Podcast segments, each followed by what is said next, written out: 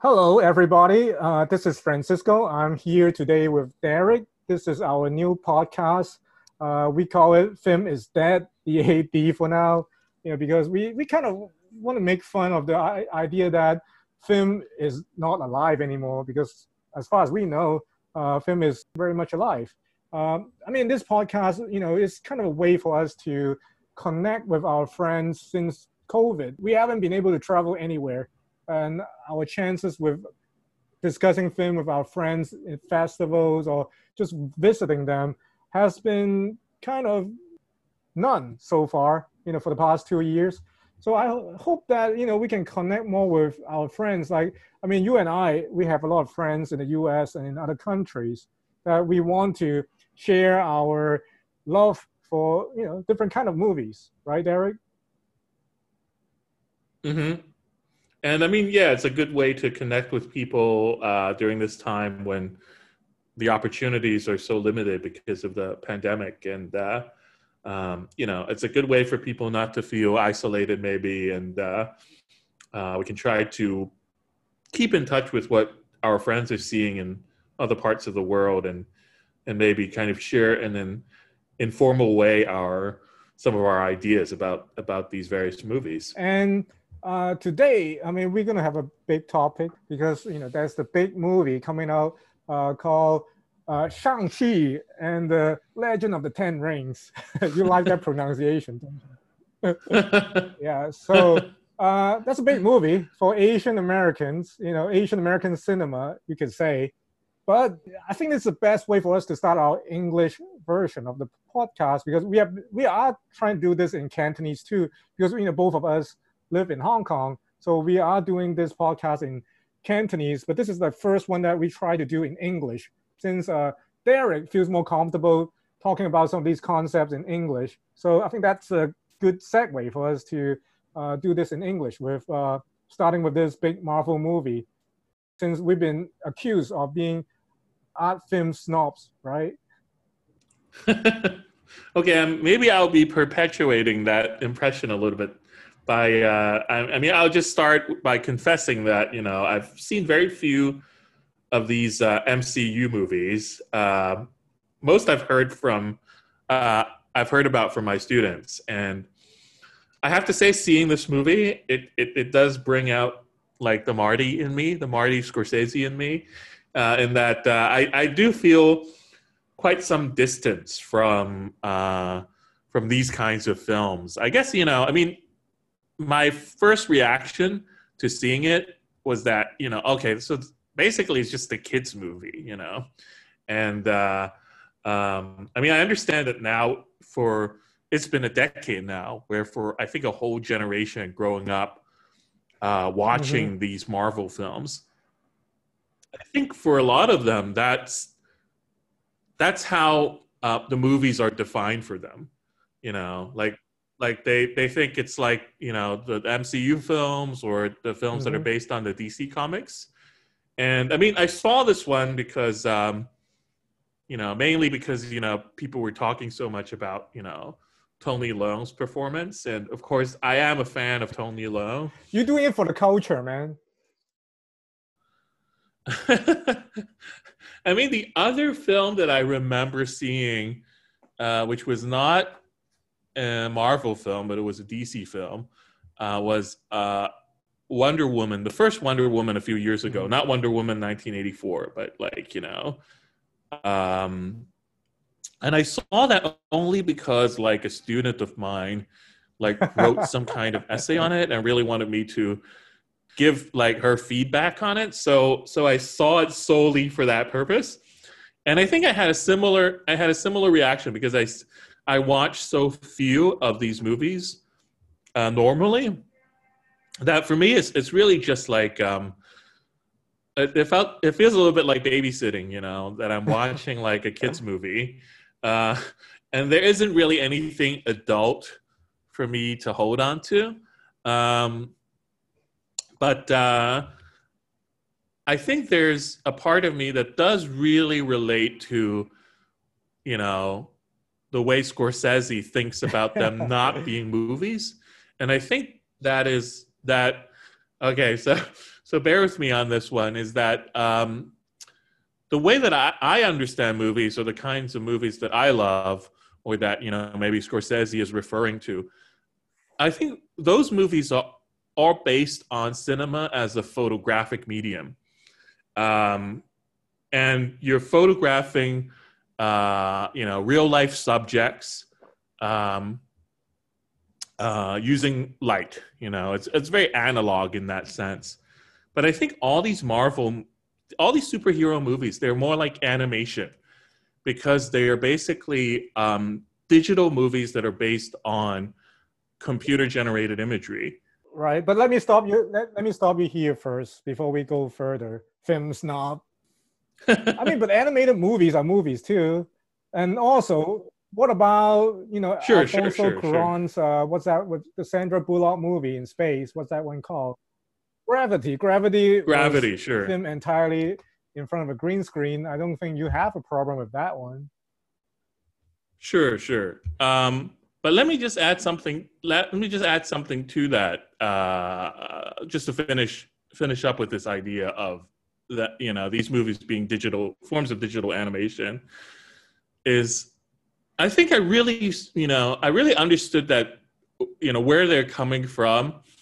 Uh, I, I, told you the story, you know, a while back, you know, uh, that that you know, um, I started really getting into video games at a an extremely late stage in my life, you know, and it's only because they were they they were transitioning to to to PS5, so so that's when I got into uh, PS4 and uh, when I started p- playing some games on PS4, it made me realize that, um, you know, going back in time a little bit, you know, I think it was in the 1990s, uh, not long after Jurassic Park. I think it was around like the mid 90s when uh, video games as an industry uh, was starting to make more uh, more money than the movies you know? And nowadays it makes way more money than the movies you know uh, the video game industry.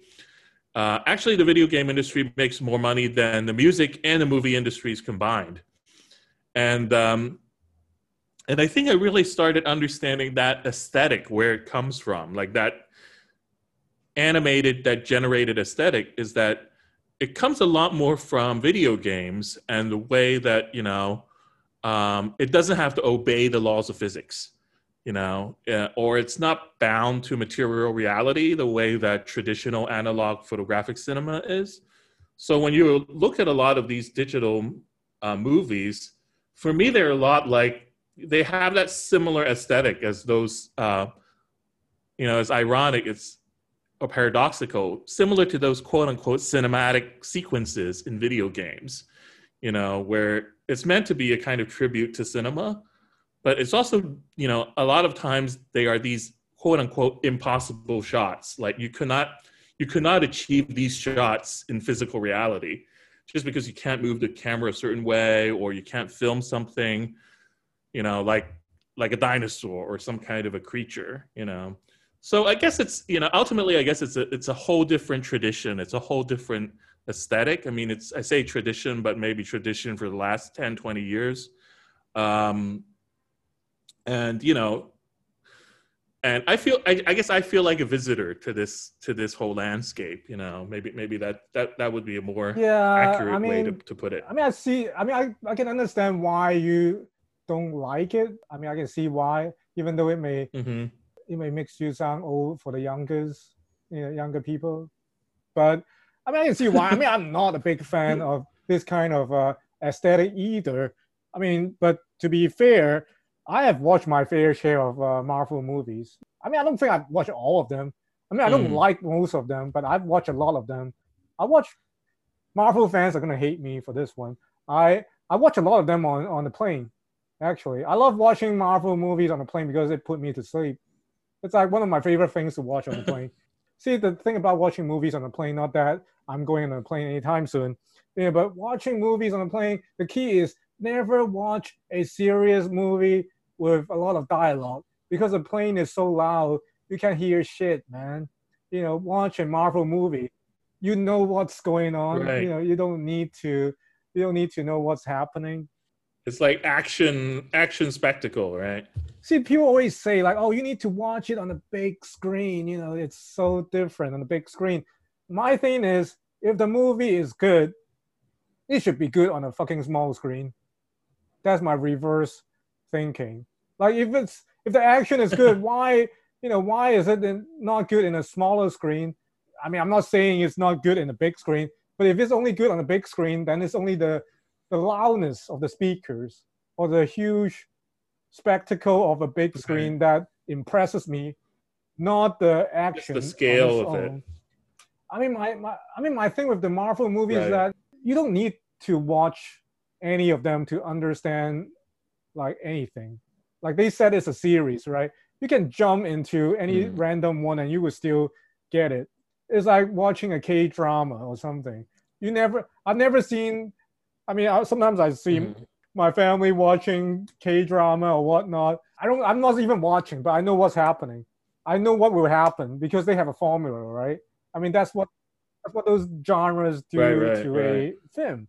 I don't have to like it, but I don't think Scorsese mean it's not movie. It's just not his kind of cinema. I mean, I cannot deny it as much as I don't enjoy a lot of these. Mm-hmm, mm-hmm. I mean, they are. I mean, they are still movies. I mean, just because it's animated, it's still a movie. Just because it's filmed in a uh, blue blue screen or green screen, it's still a movie.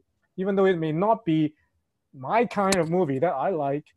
Um, I don't remember who exactly say this, but I think one of the actors said that recently. Mm-hmm. I think it's Ethan Hawke or somebody because Ethan Hawke was very open about his criticism of you know superhero movies, but then he recently uh, took the role in the Marvel series uh, Moon Knight. So uh, I think he talked about how these kind of movies is like job. It's like doing westerns in the '60s. That kind of mm-hmm. paid job that you do as an actor or as a filmmaker or whatnot. I mean, they may not be art, but they are still movies.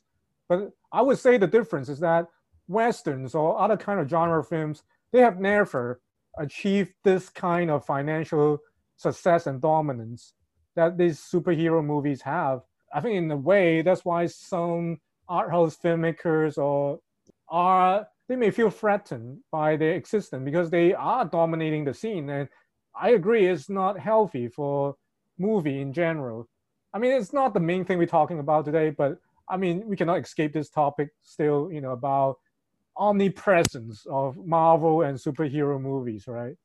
Right. I think it reminds me a lot too of like what happened uh, in the 80s. Uh, like after like sort of new Hollywood, you know, after films like, you know, Apocalypse Now and uh, Raging Bull or The Deer Hunter, when, you know, suddenly everybody was wa- making and watching movies like Star Wars or you know, uh, Indiana Jones movies. So basically, like I guess much more family friendly rather than adult movies, and also with you know, that are a lot more expensive to make and that are kind of more special effects driven, I guess.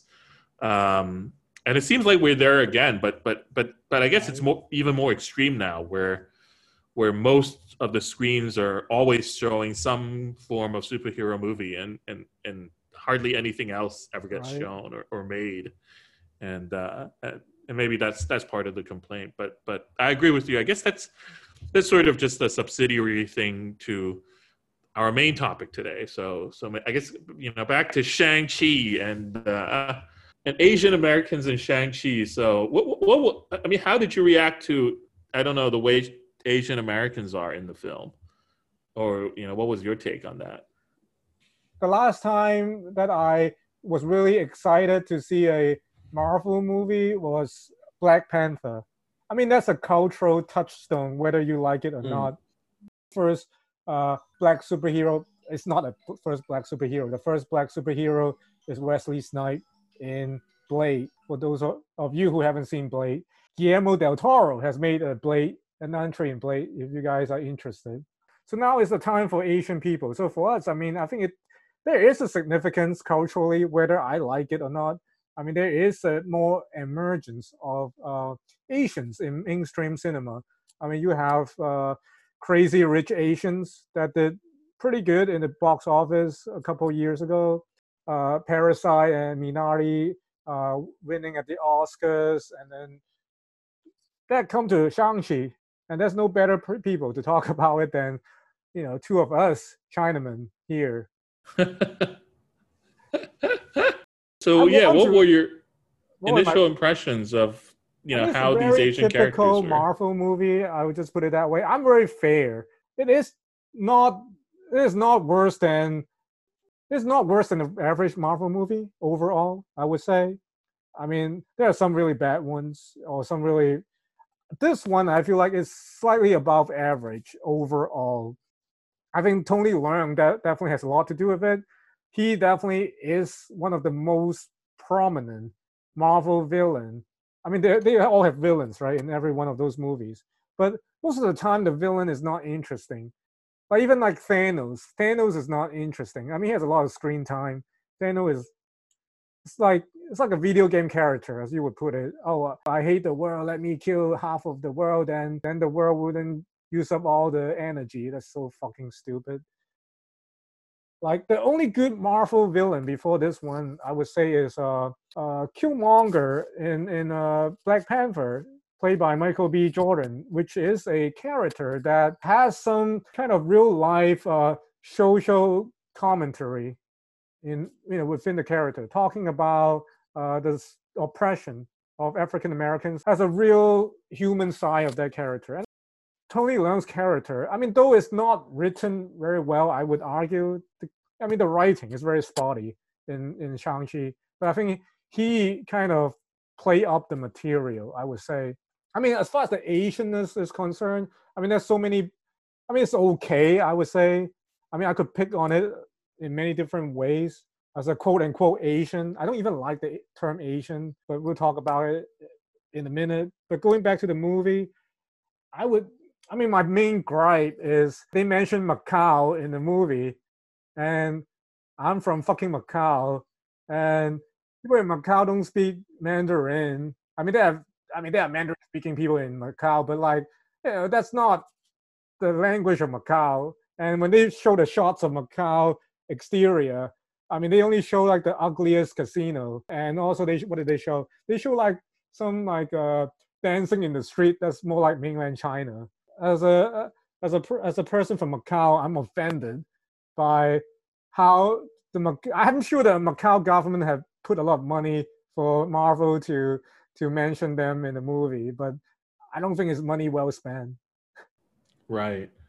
It's like uh, you know, like uh, when they did the Transformers movie in, in Hong Kong too. Eh?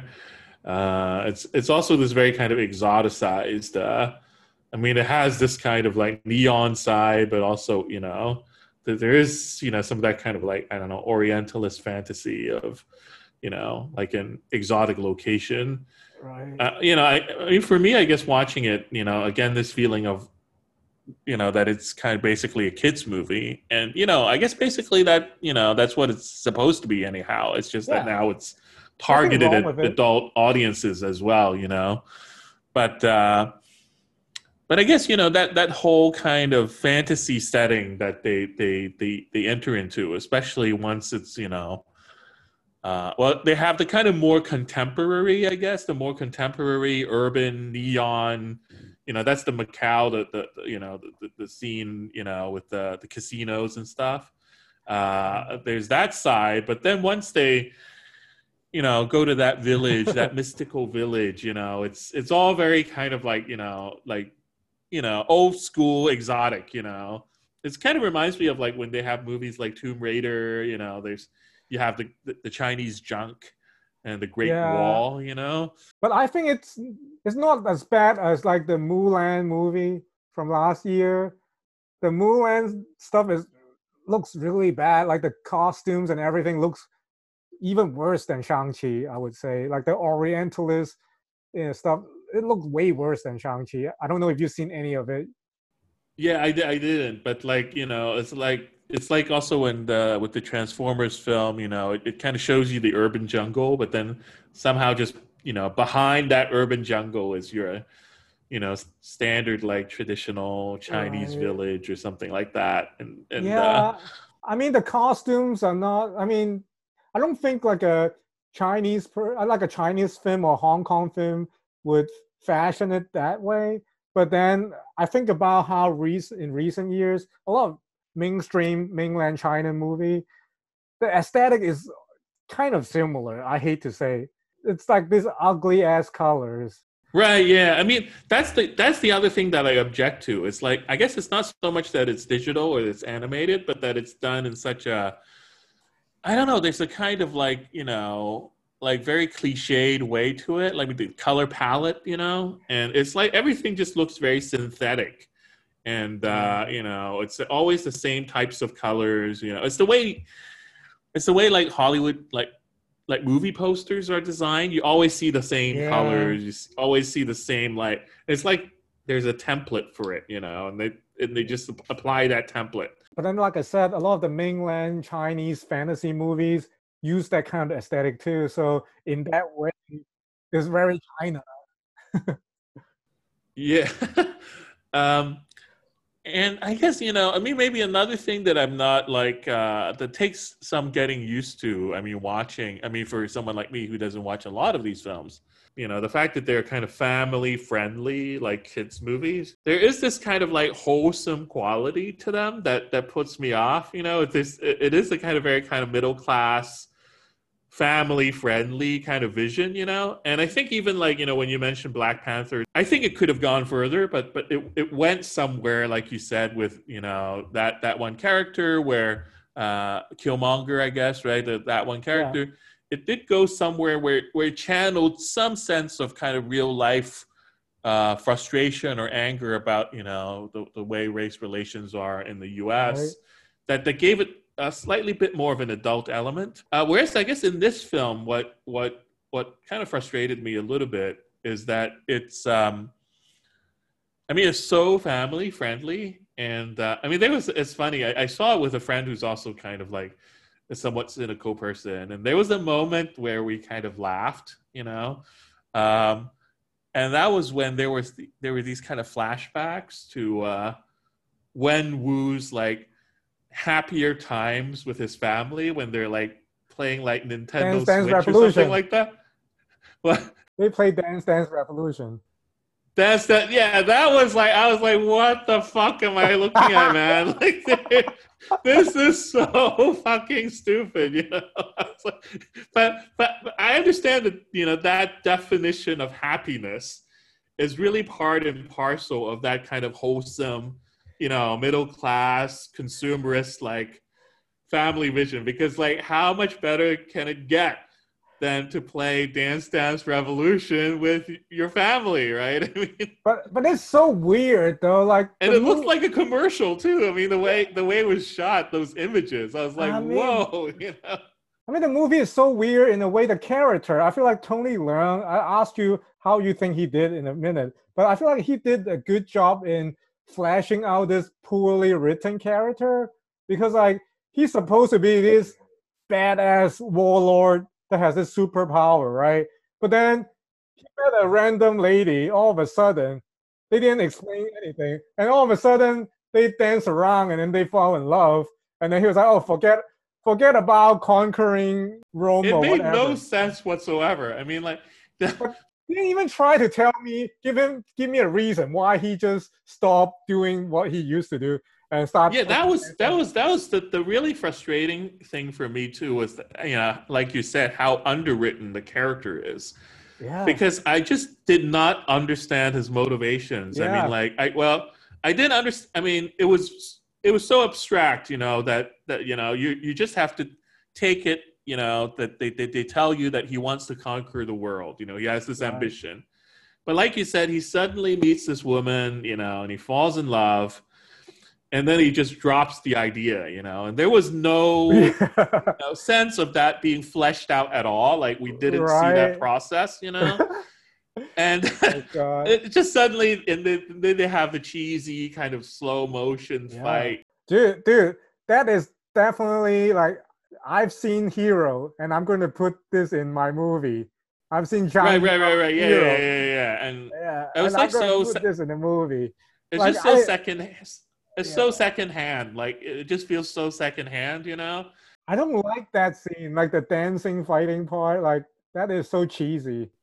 It's so cheesy, and like uh, uh, you know, I I don't want to say this, but like Fala Chen is so associated with TVB for me, you know, like that it just like you know has that whole TVB flavor to it as well, and um, and anyhow, but I just you know I didn't understand you know like him as a villain, like I didn't Yeah. understand like why he was interested in doing these terrible things or it's just like oh he's supposed to be bad because he was like training his son Yeah. to be this like killer you know training his daughter to be a killer But he didn't train his daughter because he's a Chinese man. and the right, right that's that's also another cliche of these hollywood movies right it's like uh, the, the dad is always a bad like old world the right? dad is always like the bad guy you know and Yeah. uh, you know the kid's always trying to get away i guess it's an asian american thing you know Yeah. But who has a dad this sexy though?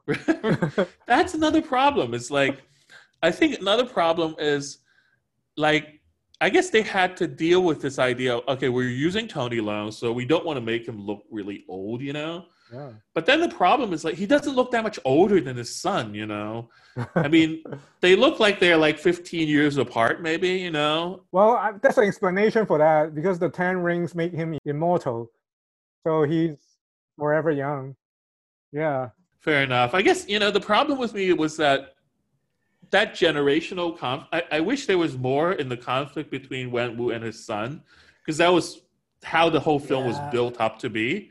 But there was nothing there. Like like I didn't under, like, and it came down to the fact that like okay, it's you know maybe the f- filmmakers were intending it to be this way that like oh it's almost like dealing with an old uh you know member of your family who has like dementia or some kind of mental issue because like he thinks that Fala is behind the wall you know and, Yeah.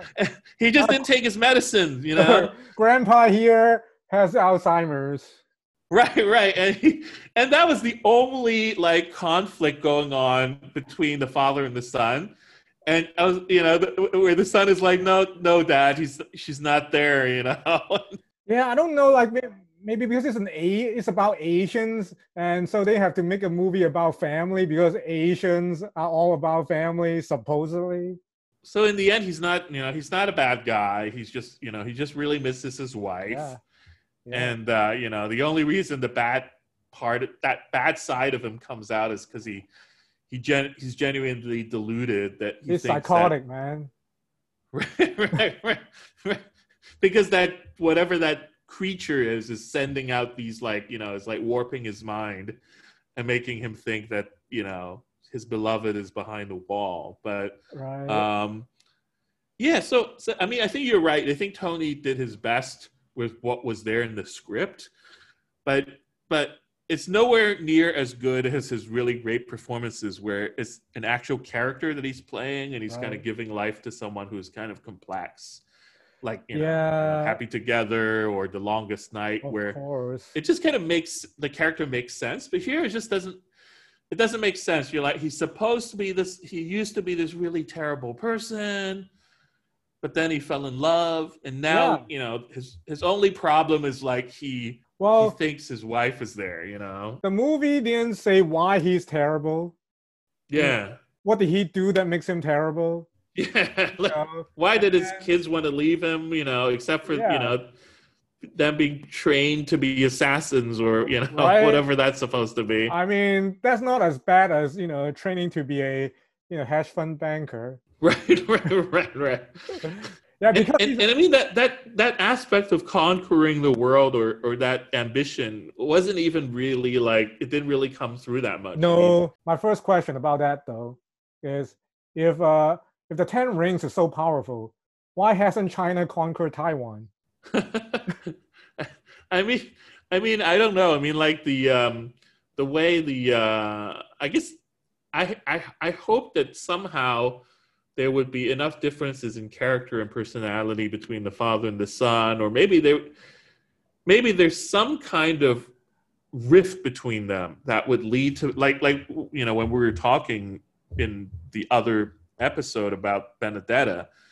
Uh, I like those movies where you know these dramatic conflicts feel inevitable it's because like there are differences in their personality or differences in be- belief you know that where you feel like it's inevitable these people will come into conflict because they Yeah. think different they they act different you know but in this film you don't get any sense of that you no, know no, because you know my my impression of this, these kind of movies. I mean, it is designed in a way that it is kind of like a Disney park ride. Like it is. right right right right That's right what right it's right designed for. It gives you all this non-stop or kind of ups and down actions that keep the movie going. So in the two plus hours that you are watching the movie, you don't feel quote unquote bored. So it keeps you looking at the next thing. Like right right right characters, plot, you know, these things are just serving the ultimate purpose is to bring you this sensory joyride. You know, that's what and they just go so out of the way to make it all like wholesome and kind of like family Yeah, friendly exactly. it's just so safe you know Yeah, they even bring back the Ben Kingsley character, the Mandarin in Iron Man 3, you know, the fake. oh right right right so he's Yeah. supposed to be an actor Yeah, because you I mean, that was already told in Iron Man 3, because in case you haven't seen Iron Man 3, so they. i haven't to I, actually Hey, to, to be honest like i only found out afterwards i saw the film i was like what the fuck is this guy doing there you know well, but they, they explain it to you anyway. But because Marvel is struggling with the racist roots of Shang-Chi or their Asian depiction in their comics, because you know it was based on the Mandarin, which is a, like a Fu Manchu character back in the 70s when they are comics. So it was a racist character. They tried to create Wenwu, this brand new character, to replace this Fu Manchu character that is racist. That's what they're trying to do. I mean, it's kind of a awkward way for them to try to be, uh, like you said, family friendly, try to be woke, try, try to be Asian American friendly. But like my thing is, it's it's all kind of lip service. Like it's like a as like a you know Asian Asian person, right? Like I don't I don't feel any deep connection any of the Asian depiction at all. And the movie tries so hard to tell you that look at how Asian this movie is. They have a close-up shot of Shang-Chi taking off his shoes when he walked into his friend's home. That's a close-up of his feet taking off the shoes. Just to show you we are real Asians here. You know, we take off our shoes. I'm like, okay, dude, trying too hard here. And then five minutes later, his he is kissing his friend's grandma goodbye. I'm like, no Asians do that. You don't kiss other people's grandma.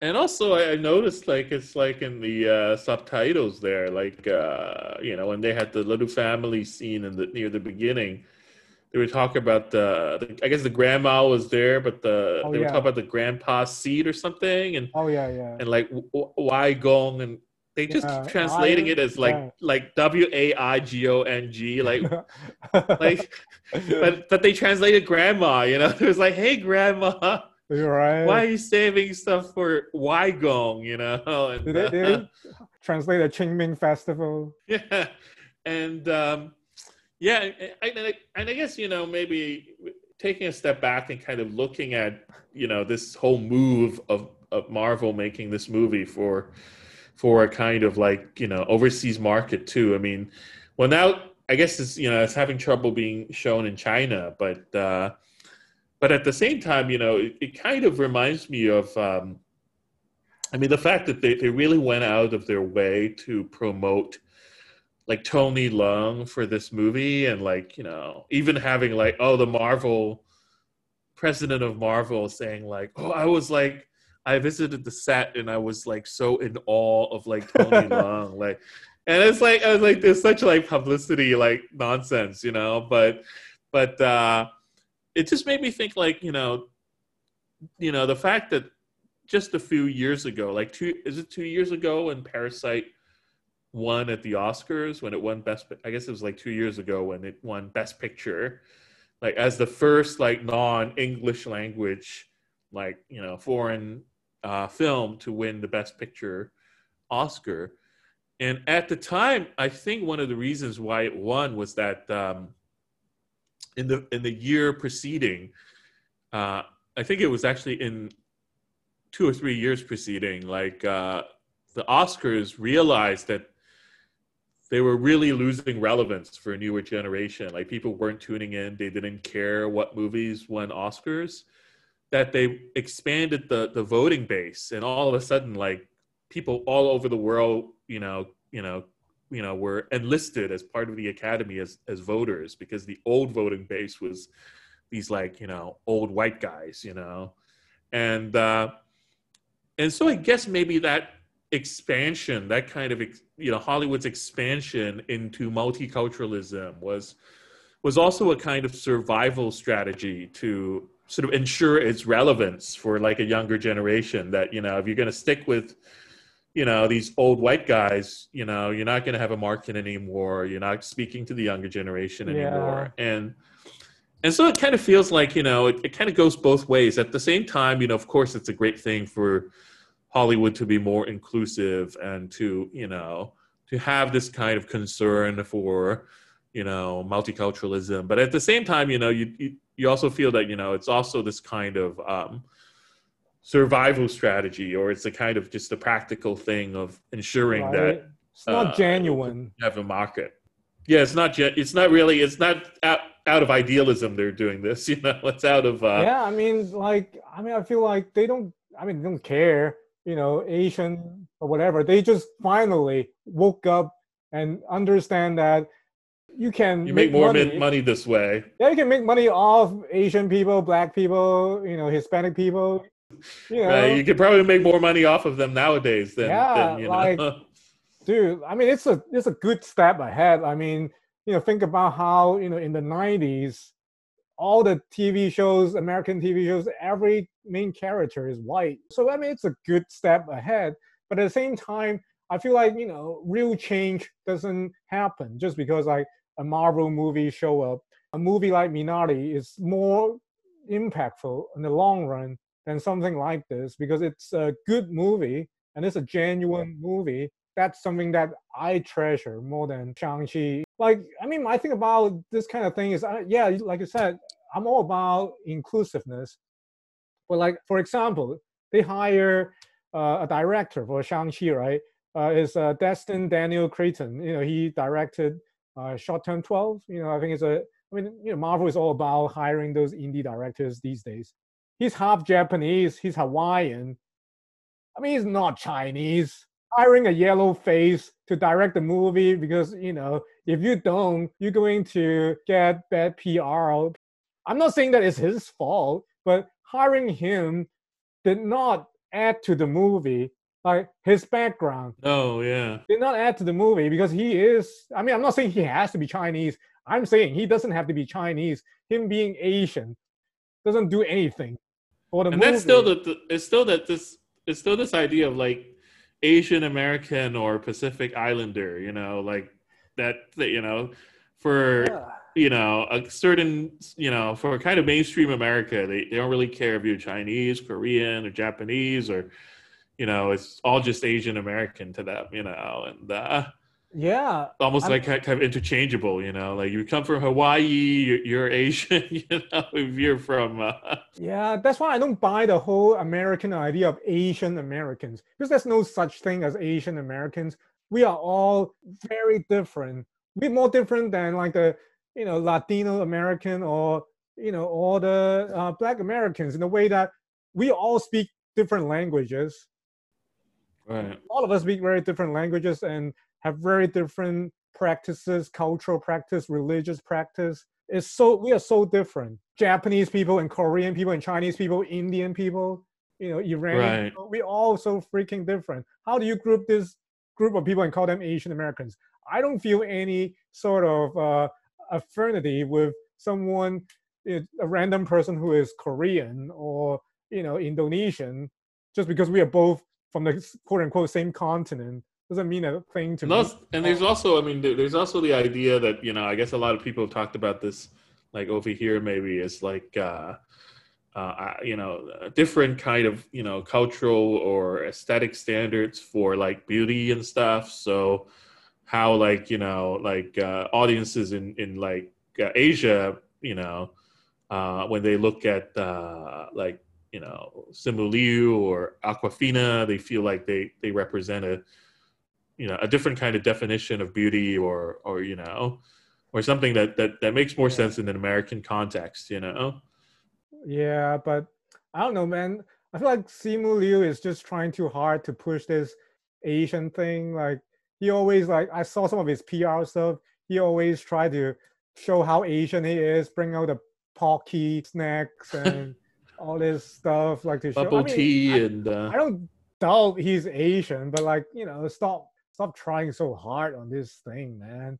And He now it's it's it's interesting too. I mean, it's now like it's it's like something like you know it's something that you can sell, uh, you know, as opposed like to you know in the past where where you know you know the, sometimes it, there's a kind of stigma attached to you know minorities and now and now nowadays it's more like something you can market. You know, you can Yeah. uh, and besides like the whole social awareness you know that come up because of uh covid and the whole like stop asian hate thing you know i think it's also has a lot of uh cultural awareness of the different asian cultures that even like mainstream white kids like. Like for example japanese anime is extremely popular in the us now. Being asian asian stuff is cool. Asian video games asian animated shows those things are cool now.